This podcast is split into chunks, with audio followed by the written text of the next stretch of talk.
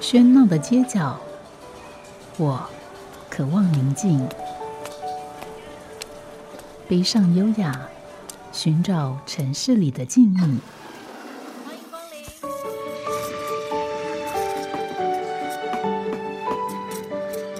临。一杯拿铁问候，我们在书里相遇。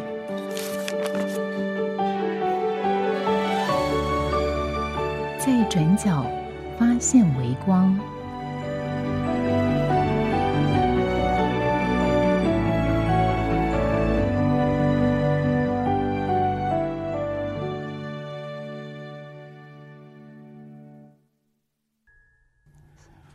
欢迎收听今天的《在转角发现微光》，我是主持人吴嘉恒。今天很高兴能够邀请到罗布森书虫房的创办人汪世旭呃先生。那么，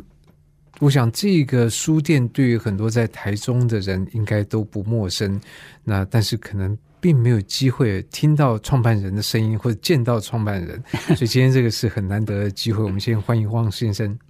哎，吴江老师，还有听众朋友们，大家好。我是汪世旭。对，其实讲到这个书店，我我其实去过几次，真的、呃，很喜欢那个地方。没有碰过老师，有点可惜。哦，不会啦，我觉得能够到那个空间就是蛮好的一个事情。但是没有碰到汪先生，我觉得也，所以今天其实见到，我也觉得很很很意外，很惊喜。我也很开心。嗯、那不过这个这个书店的这个坐落位置，真的应该到那边的第一次到那边的人，大概都会多少迷一点路。很多很多会迷路，甚至也跟老师分享，跟听众朋友分享。我们曾经有爱好书店的朋友去到我们停车场了，结果他也不认为应该要再走进去，结果就离开了。打电话说他找不到，我都说这个叫缘分不具足。哎，真的，这到了门口，结果还没有没有看到，是不是你们应该要把那个呃招牌要做大一点？其实都做了、欸，哎、啊，但是因为有点偏僻然后不管是从西安路或是从台十四线进来，我们做了二十几支的路标。路标其实我是有看到，但是有些人我就讲那个缘分，他已经到了停车场了，嗯、他可能传统的思维，他认为说书店有一个啊，在马路旁边都没有了，怎么可能再进去？嗯，在巷子里面呢，好，大概有可能有这样的概念吧，所以就错过了，对，错过了这样的美好。嗯，对，但是就算经过一些迷路，或者说这个距离相较于很多可能在城市里面的书店都会有点困难，但到了罗布森就会觉得还蛮值得，甚至会觉得下次还要再带再再来。是有很多很多朋友这样分享。其实以罗布森书虫坊来讲，其实它的客群我们做过稍微做过一下分析，大概中章头大概占了六成。嗯，但是在中汤头之外的北部跟南部，其实大概有四成。但很多有可能是想说，也许是所谓的牧民呐，哈，来到这个书店，因为其实网络也蛮 蛮容易传播的，所以大概大概有这样的原因吧。嗯，所以呃，这样的一个书店，就是说它出现在一个有时候不其然的地方。那当然，你到这个书店也会有超过预期的一些这种呃感受。那可是这个书店是当初怎么去想出来？因为我觉得创造这个书店人，也就是王先生，你你在当初一定对这个书店有一个我们说的 vision，就是你看到了，当然它就在那边，那它应该长什么样子？那么接下来就是你怎么把这个东西做出来？可是我觉得反过来说。怎么当初会有一个这样的一些想法，在这个地方盖成一个这样的书店呢？应该说，因为我人生的第一份工作在书店啊，所以对书店有很深的情感。因为在书店工作了一段时间，所以最后人生第一份工作嘛，哈，最后为了成家立业，所以也不得不离开书店。所以离开书店之后，我就告诉自己，希望有经济能力的时候，能够开一家书店。本来我在市区找了找了一个很美的地点，就在美术馆这里，但是因为能力有点不足，所以缘分的关系又跑到乡下。啊，其实因为可能也是每个人看法不同，所以现在罗布森书虫坊这个地，当时买的时候我也下了很大的决心，那就在这里吧。我可能就是一个感觉，嗯，但是我要盖，我因为我是买一个树地来盖的，来盖成我要的书店，所以现在看到的样子都是因为我有这样的想法，所以有这样的一家书店。所以缘分很重要，就是当时哎觉得可以啊，但是跟大家分享，其实街坊邻居都笑我，这些说在那也当可以切掉。所以街坊书邻居是指的街坊邻居就是书店的书店，因为没有几户人家，旁边只有四户人家，其他就是稻田的。他们都说这边开书店可以吗？哦，就我们其实 很认真的看，其实在市区的书店都很辛苦的，何况到一个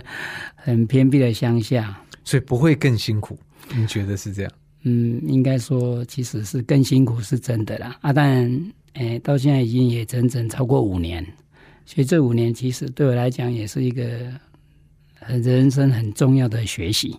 嗯，可是为什么你会有那么强的一个一个念头说要开书店？因为我们面对书有很多角色，我们可以是一个写书的人，如果你有这个想法、有这个题材、有这个能力等等，对，但也可以比较单纯，我就做一个读书的读者啊。那别人有什么书，我就进到那个空间里面，或者不要进空间，我网络上面也可以买到，我就单纯阅读也好。但是为什么会要这个想要开一家书店？当然老师提这个很好啊，但如果看书的成本不会那么高，开 开一家书 开一家书店真的是，其实这五年五年多也超出了我原来的设定了哈。真心话，本来开的时候还还觉得说，反正就把它开，应该亏也不会亏太多钱我记，得好像路上有看到有些地方有写，就是你打算十十年，不关呃，然后赔一千万一万，千万。跟老师分享，我们三年多一千万就亏完了。三年多就三年多亏完，所以其实是超出了我原来的预估。所以刚刚也跟大家分享，其实这五年多对我来讲是重要的学习，但其中一个学习就是学习如何放下数字。放下数。那如果今天问一个问题，就如果今天再请你重新选要不要开书店的话，应该还是会吧，应该是最主要是，应该是说人生的第一份工作在在书店，其实这样的力量很巨大，这个巨大超乎一般人的想象，所以你可以想象，我还没开业，我就知道它会亏钱，我知道它会亏钱这件事情，其实对我来讲是极度重要的，代表我认清这个产业是困难的，而且因为我又在一个很刁钻的位置。所以不容易被看见啊。要做商业的经营，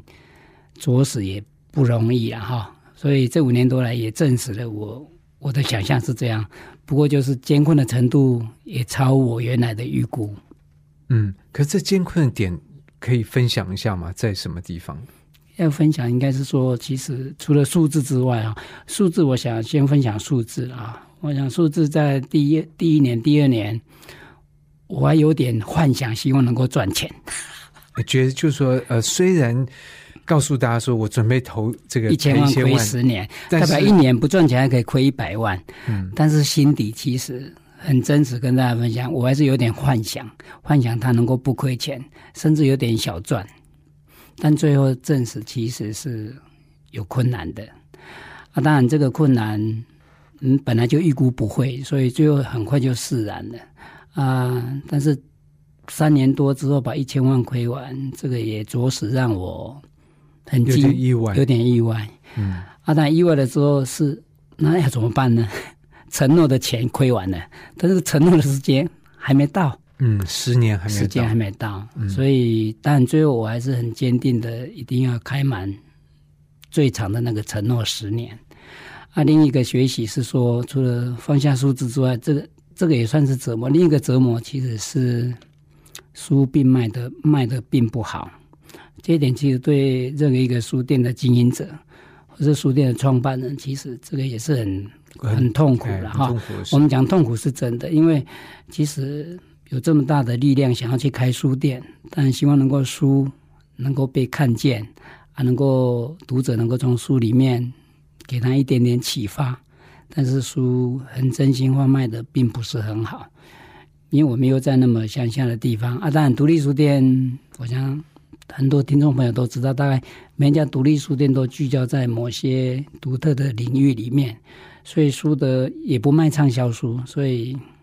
它的困难度又更高。但你也不得不这样子，因为畅销书，我想在博客来就很容易买到了啊。我是在实体的大型书店也都有折扣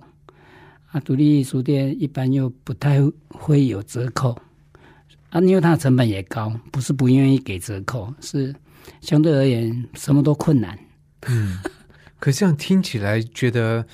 就说这是一个蛮蛮苦的过程，但是其实真的作为一个到访的人。其实没有感觉到那种痛苦，因为这个空间的明亮，它的它的一种很温暖的这个这个氛围，然后整个空间的这个设计，其实都非常的吸引人，就完全没有感感觉到你刚说的那些真糟糕。我想，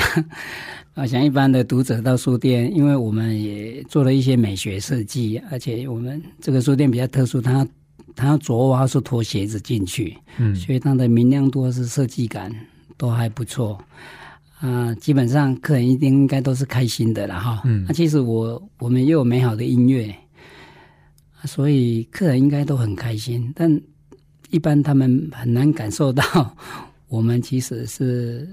不愿意去面对数字了。对我来讲，其实我真的是不太愿意去面对数字。嗯啊，我们只是想要把书这件事情做比较美好的分享。当然，因为我们除了卖。卖一些新的书之外，我们也是一个微型的图书馆。我想这样对我们来讲，我们更开心呐。嘿，那么其实刚才我觉得这样听起来，哇，我们真的要转换一下心情，因为讲到那个书店的经营的辛苦面啊。但是现在现在其实很多行业都非常的辛苦，没错没错。但是我想，呃，这个出版业书店恐怕是苦中之苦。是啊，我们来聊一点开心的，好了。对对对，那当然在这样的空间里面，我相信到的人都非常的享受。但是事实上，呃，您刚在提到这个书店业绩的时候，那我是想，那那关键是来的人不够多吗？当然，以我们在那个地方来的，其实假日蛮多的，但平常日比较少。但是再怎么多，其实还是有限的哈。就我们一天大概。有时候不到不到一百人，大概是这样，哎，所以人严格讲起来不多，但假日可能来到两百人了。但平常是我们曾经一天的营业额不到一千块钱，不到一千块钱，但是我们有四个伙伴。对，但是反向思考，我觉得如果说我们呃听众朋友有有空能够在周间去，我相信周间去那边一定非常棒。哦，这个老师刚刚讲对，其实，在周间的品质。是一流的，而且你会感受到非常享受，那个享受非言语能够形容。我相信诶，因为我自己偶尔出差，下高速公路就顺便绕过去，我就去喝杯咖啡啊，拿本书来翻一翻，真的没什么人，品质非常好，他就非常引咎在里面，不管是在音乐里面或是书本里面。对，所以听众朋友如果有有时间的话，真的是周间去，其实是。最棒的事情，可以避开假日啊。嗯，对。那不过再讲点这个，就是就是说，刚才提到来的人，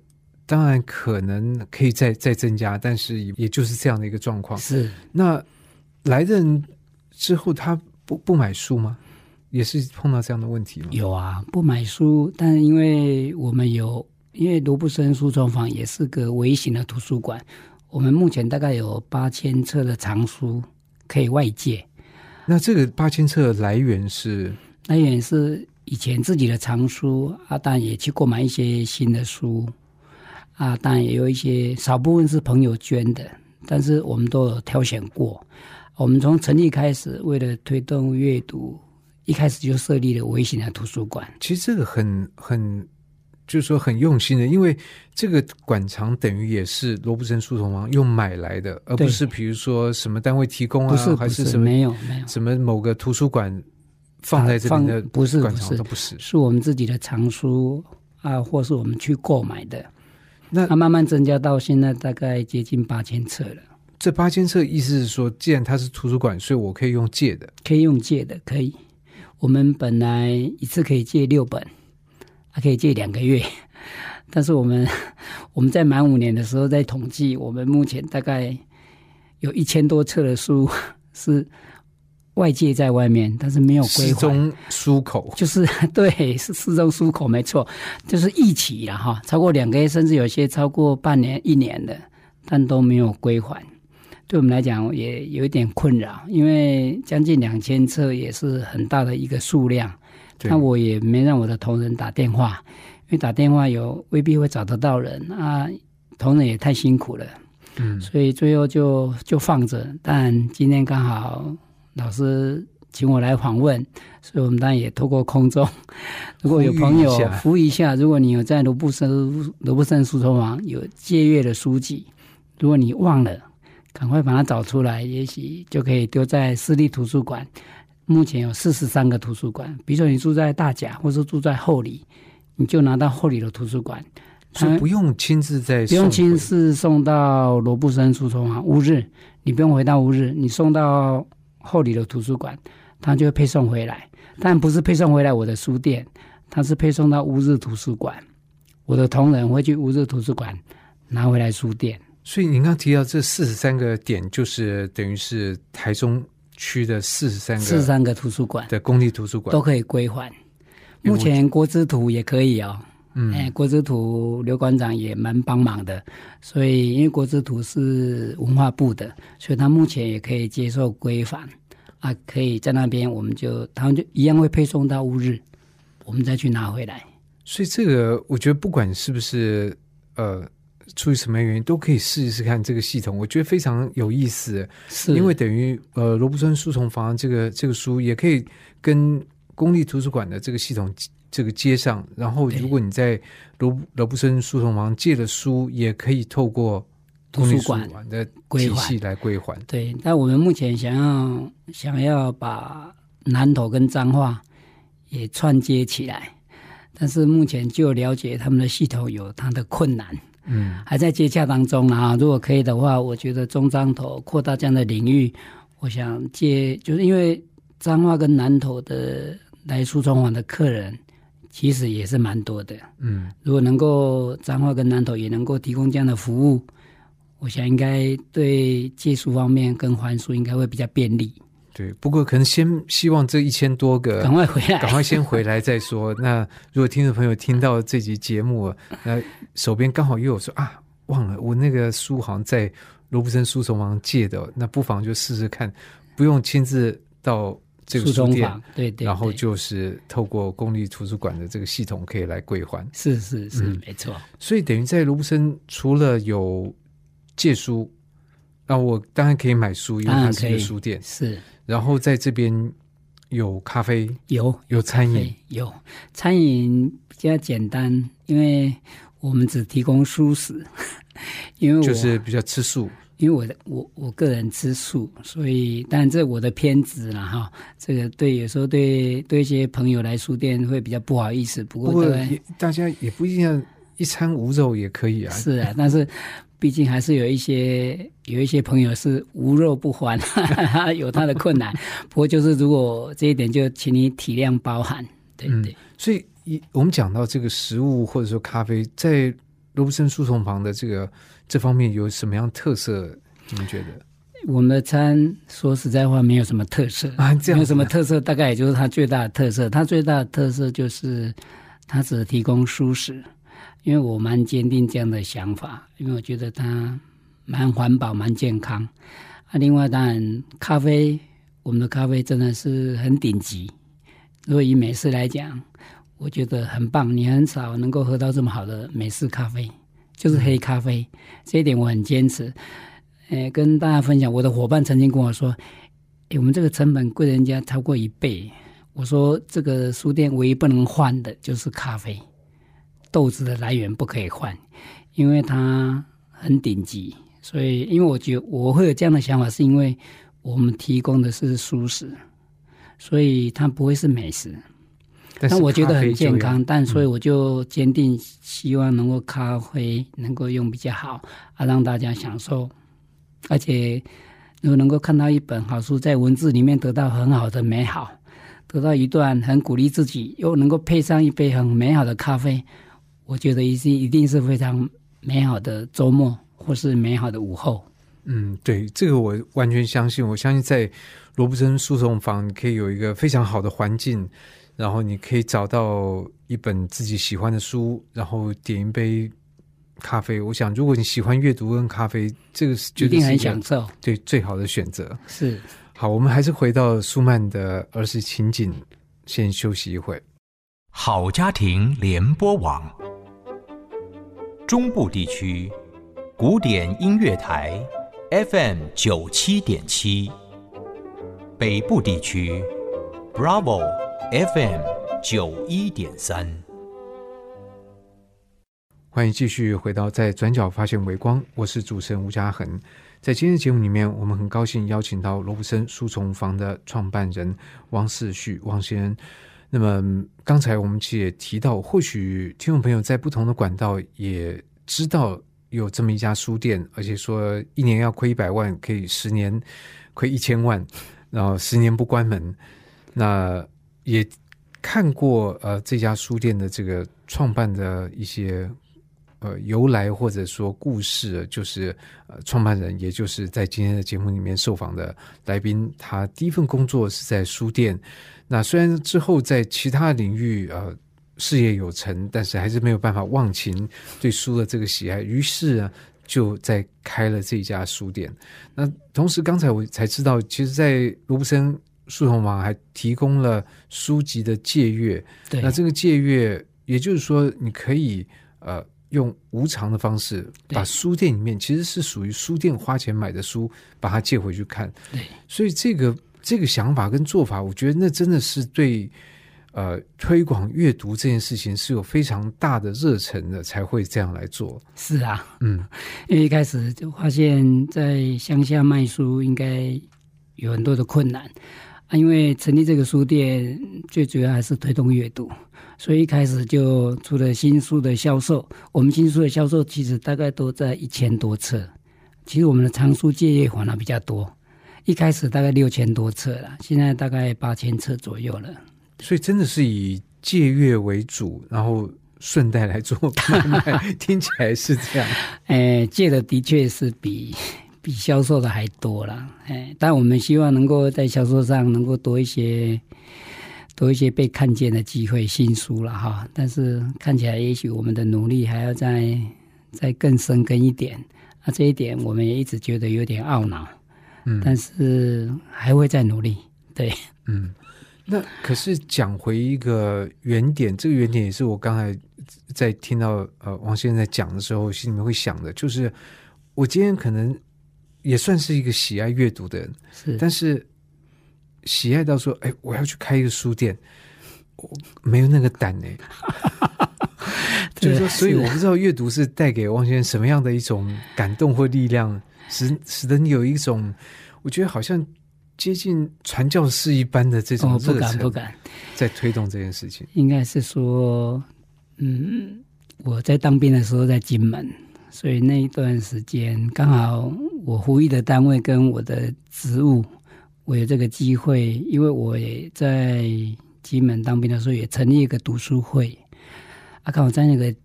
时间点，我有机会做阅读，所以晚上都看书。那时候非常喜欢看联合文学，文学的书看的很多。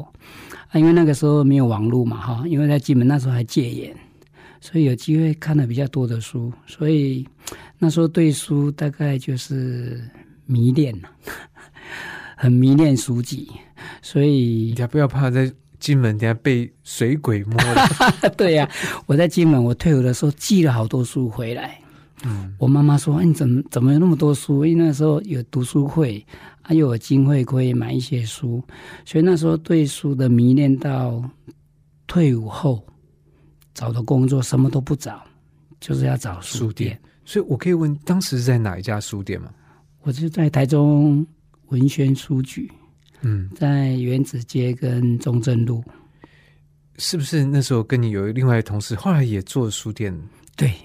是阔叶林的吗？也不是不是阔叶林，是我一个书店，他也曾经在，他也他也到另外一家书店，是在中心大学，也是前面在阔叶林附近而已。嗯但是因为书店那时候没有网络嘛，哈，所以我想这这个年纪的人大概都是透过书来认识这个世界啊。当然跟现在有很大的不同，但现在书店的经营跟以前的书店还是有也很不同很。大的不同。那个不同其实是差异是非常非常之大的，所以就是梦想要开书店，所以也因为这样，所以有书虫网的成立。嗯，啊，因为挑在乡下，其实真的是缘分啦哈。啊，不过也很开心能够在那个地方。可是如果这样讲，在那书店，您您会不会想要做更多的，比如说分享您自己喜欢的书，影响你的书，让你感动的书，或者你想要跟别人分享的书？哦，如果可以跟大家分享最近看的这本书《出家》，出家，哎，出家我还不知道这个书。有有，这是一个大陆的小说家写的。嗯，我第一次，但是金宇澄吗？不是，嗯。这本书刚好刚好，因为我们书店满五年的时候，我们去做了，我们店休了快一个月，我带我的伙伴去书店参访，在台南的一家书店新开的书店买的。哎，出家有一点小意义了，就是说我曾经我岳母曾经很担心我去出家，你岳母担心你去出家，因为我吃素，嗯，我的信仰又又是佛教，所以我太太曾经跟我讲啊，我自己也曾经想说我会去出家吗？嗯，所以第一次看到这本书的时候，书名的时候有点震撼啊，也也就很欢喜，当然也最后也买回来买回家看了啊，真的很棒，很棒的一本书，但也可以通过今天推荐给听众朋友看一下。那你觉得好在哪里？因为他他在出他在出家，就是入世跟出世里面来回的做选择，但是他真正出家是为了想要养家，哎，为了养家活口，因为出家可以赚钱，因为可以赚钱是因为寺庙嘛哈啊，大家会去有香油钱，有香有钱。他透过那个，因为他一开始是假和尚，他只是被找去当班的，但是他不是真正的住持。但是因为来来回回几次之后，他觉得真的可以赚到钱。啊，他可以赚到钱，他除了可以，因为他有两个女儿，一个儿子，一个女儿，跟跟养活他太太，他们一家四口可以这样生活下来，他很开心。但最后他真的爱上了和尚了。他爱上当和尚这个职位了。嗯，哎呦，因为就真心想要对真心想要出家，啊，因缘机会有一个住持，因为他想回老家，回家就把那个寺庙送给了他，啊，就他就真的当了和尚。啊，他太太也，他们就那么挣扎。一开始太太他也觉得担心他太太反对，所以没有告诉他。最后他告诉他，他太太也同意，但是同意是假和尚，但只是去当假班。戏后来做对假戏真做了啊！可能不要讲太多，让大家如果有机会去找这本书来看看，诶，蛮棒的。嗯，但我觉得你或许真的可以，当然这个你 可能不一定有时间，但是可能有些书你喜欢的在在罗布森里面做分享，我觉得更多的这种个人的意味或许也不错，因为其实在这节目里面上呃接受访谈的一些书店，也可以发现这些所谓被标上独立书店，但不管它是不是独立的，但是里面事实上也都有这个。创办人或者店主人很强的一种个人色彩的投射在里头，是，嗯像独立书店不外乎大概就是比较简单，就是不会卖太多的市场的主流的书籍了哈。啊，但以书虫坊来讲，大概但我们 我们也曾经想要再做一点调整，因为我们我们放的音乐是台湾民谣，所以因为我觉得台湾民谣每次我听都有不同的感动啊，所以我的书的选择大概就关于，比如台湾的文学、台湾的诗人，比如吴老师的书的诗啊，或是关于他们描述的书籍，不管是农业啊，或是比如说山山林，或是关于土地方面，大概这些书籍。所以，但有时候客人也会说：“啊，你们怎么都是 因为独立书店真的有它的小小的局限性了哈。嗯它被所以你说被绑住也可以，因为毕竟没有太大的空间。但以卢布森来讲，它的以我们的空间来讲还算是大了。但是我我比较骄傲是我们有一个不错的讲堂，但这讲堂我们也希望能够更好的规划，因为但是我们想要办活动，我们都很担心，因为真的是有点偏僻。我们曾经办了几次活动，很不容易找到，有时候对讲者也不好意思，嗯所以这也是我们的困境。曾经真的办了一些活动，但讲者我每次都要很努力的去 去找人来听。去找人来听啊、发现啊，就是这样面会觉得有很大的压力啊。对，嗯，不过或许也不一定那么大压力，因为是啊这就我所知，有些讲者其实对这个是很宽心的，两三个人听，他也觉得很很很自在。但但能够这样是最好。如果一个人，像我们有时候去分享，我的想法是一个人我也愿意，那我觉得问题也不大。但有时候基于主人家的想法，也做拍谁啊？哈，嗯，就是对说对，啊，怎么会这个书店弄到只有几个人啊？那总会不好意思。嗯。不过这个，我想，呃，未来啊，还有五年，还可以至少，我觉得这部分还是很可以继续发展，然后很可以继续吸引一些一些呃更多的读者，而且我觉得透过呃王先生这样的一个呃解释，我觉得对于罗布森到底是一个什么样的想法，以及具体在成透过什么样的书跟读者沟通，会更清楚的一个概念，那或许也就会有更多的呃听众朋友会找时间到罗布森去走一走。欢迎大家来看看。对我们我想，如果有去过这家书店的人，大家就会感到一种很愉悦的经验。但在今天呃这节目里面访谈，但是苦乐参半呢，也有办书店的这个辛苦，然后呃也有开书店的喜悦吧，对对跟乐趣。那但不管这个喜乐是跟这个苦啊是如何的参半，它是它四比六呢，三比七呢，六比四 都没有关系，因为接下来承承诺要开十年。那个数字已经不是那么重要了。那所以我们如果先不要管数字，就未来书虫房你会有什么样的想象吗？或者计划吗？有这个想象跟计划，就是我们五年是我们店休了快一个月，所以我们跟伙伴有一个伙伴会议里面，就就是两个字：初衷，回归到原来的初衷，就是成立这个店真正的想法是什么，就是阅读，所以我们才在五年后重新。也不能讲重新营业，就是店休了快一个月，所以我们就推动了带一本书回家。所以，因为我刚前面有提到，书窗尾是一个微型的图书馆，所以我们就希望来的朋友，但我们希望他能够买书啊。他如果真的没有办法买书，或是没有办法挑到他喜欢的书，一千多册你挑不到，那有八千册总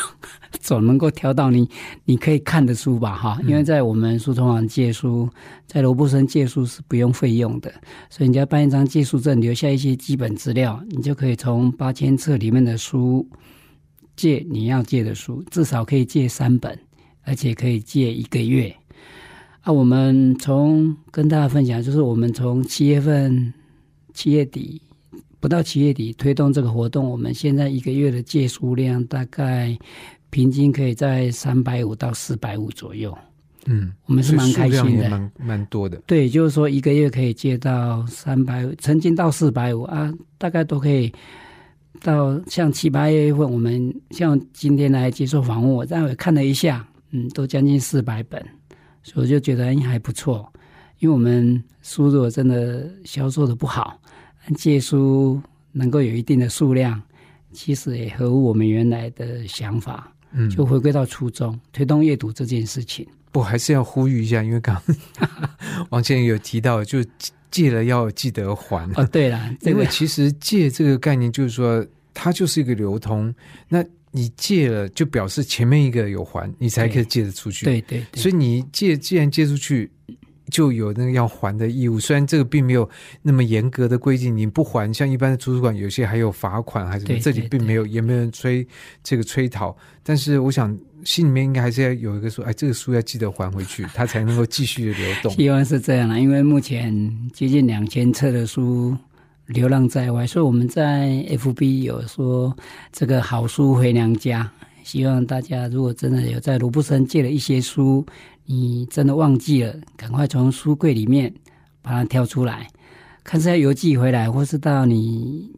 驻扎的所在地，到住家的附近的图书馆去归还也可以。嗯，啊，我想他们就会配送回来了。对，所以讲回这个未来五年计划，当然就目前是有借书这个，那是还有其他的一些想法呢？当然有一个稍微稍微有点点极端的想法，我想要，因为我们刚刚也提到，书中网提供的是素食，但素食对我们来讲，其实销售的也没有很好，因为毕竟是素食啊。对餐来讲，我们也不是一家餐厅，所以我们其实只是想满足，因为那个地方很偏僻，满足在那边看书的人用餐的需求。但这一点对我们来讲也有难度，因为并不是一家餐厅，所以它称不上美食。我们备料备餐也很辛苦，所以我最近有一个念头，想要让它成为真正的一家书店，所以想要把餐 也把它拿掉，就纯粹卖书，但就是咖啡一定会有的。但是这个还在还在想，但是这个念头已经启动很久了。啊，当然如果不卖同事会不会担心你真的把它付诸实行？付诸实行，他们会担心啊，因为他们觉得这样营收会更低啊。我说没关系啦，因为毕竟，毕竟我还是希望用更多的人力在阅读书的服务上面，阅读这件事情啊，包括在书的方面，但这个有一得就有一失。然后我想，如果我们的确没有卖餐，对我们的营业状况会应该会更更不好。但我因为我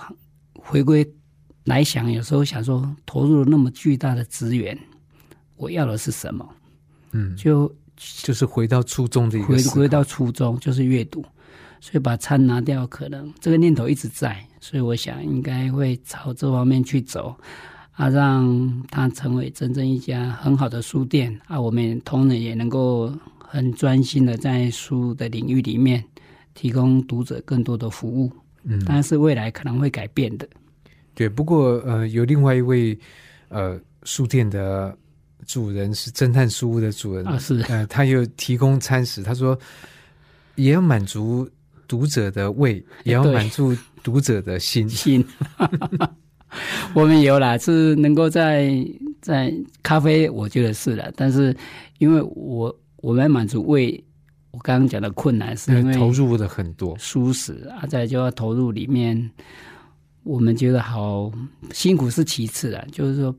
因为舒适还是很多人有一点抗拒，嗯。所以对我们来讲还是有一点小小的困扰。那除了这个之外，未来有没有这五年还有没有什么样的一种想法或者是计划？啊，希望能够除了刚借书嘛哈，带一本书回家，除了计划想要把餐拿掉，但是提供更好的饮品。另外一个，但我们希望，因为虽然偏僻，然后我们规划的其实是希望能够有小型的读书会啊，希望能够把，因为那个地方西围里大概居民不到一千人，所以我们希望能够串联跟学校。啊，目前学校已经一个月会来两次，嗯，西北国小很小，但是我们我已经跟校长谈好了。啊，校长从八月份开始，因为刚开学嘛，哈，所以他们大概都会到学校来办活动，啊，提供孩子更多阅读跟包括使用这个讲堂的一个机会跟方便。对嗯，总之就这样的一个空间，事实上，呃，一方面它是对这个所有人的的开放，二方面其实从呃王先生刚刚这样讲，事实上也是有有一些社区的意识跟这个这个层面，那希希望能够透过这个方式，能够跟社区、跟在地，当然也跟所有不管从远从近来到卢森书虫房的人有更多的联系。对，嗯，那今天的节目非常谢谢呃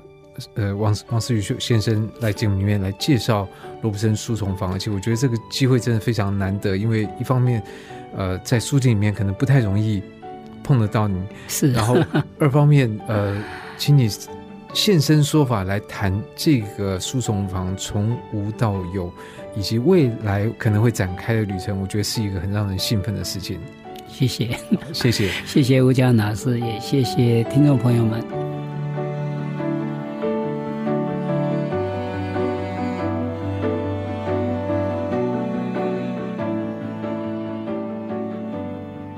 谢谢您的收听，听完这一集，不妨也到书店走走，或许会有新的收获。如果您喜欢今天的内容，欢迎在 Apple Podcast 评分留言，告诉我您的想法。我们下集再见，拜拜。